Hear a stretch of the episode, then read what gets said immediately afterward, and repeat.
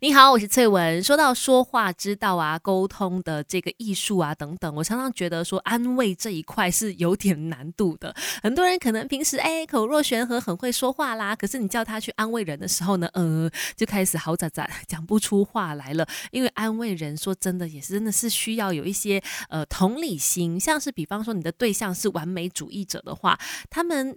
就是会对很多的事情都非常的在意嘛，或者是对整个过程呢非常的走心。那通常呢也会容易因为事情达不到他们所要的标准而容易焦虑啊、担心，或者是甚至忧郁的。在面对这一群这个完美主义者的时候，你想要说出一些安慰的话，那记得千万不要说以下这些话，因为对他们来说呢其实是没有帮助的。第一句就是千万不要用“哎呀不要紧张啦，来放轻松”来去安慰他们，因为我刚刚就说嘛，完美主义者他们多数呢。都有一些焦虑的本质在里面的。那焦虑呢，本身就是一种你很想要控制住自己，不要担心，不要焦虑，可是你很难控制，难以控制嘛。所以呢，当身边有人跟你说：“哎呀，你 relax，放轻松，不要紧张。”其实你等于是在要求他们做一件他们根本做不到的事。对方可能会因此更加强烈的感觉到自己濒临失控了，心里想说：“惨了，他叫我放松，可是我越来越紧张，怎么办呢？”焦虑的感觉不但没有办法平息，甚至还会越来越严重。所以呢，跟他们说 relax，放轻松。其实是没有办法安慰到他们的。Melody 亲密关系，你好，我是翠文。如果你身边有很多完美主义者的朋友，经常你想要安慰他们，却不知道怎么样开口说的话呢？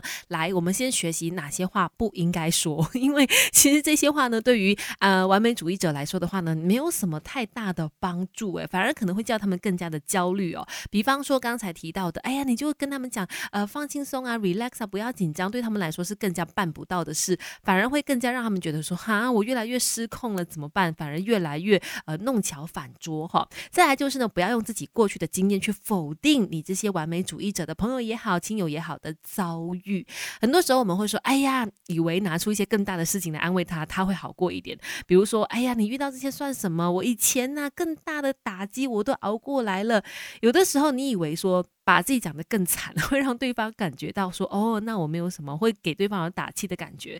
但是呢，如果你仔细的观察，通常讲到最后呢，往往会是讲的那个人在回顾自己的丰功伟业，然后呢，完全把对方的感受给晾在一边。如果说话的人呃刚好是一些长辈的话呢，那可能听这番话的人就会只能够在旁边附和啊、点头而已。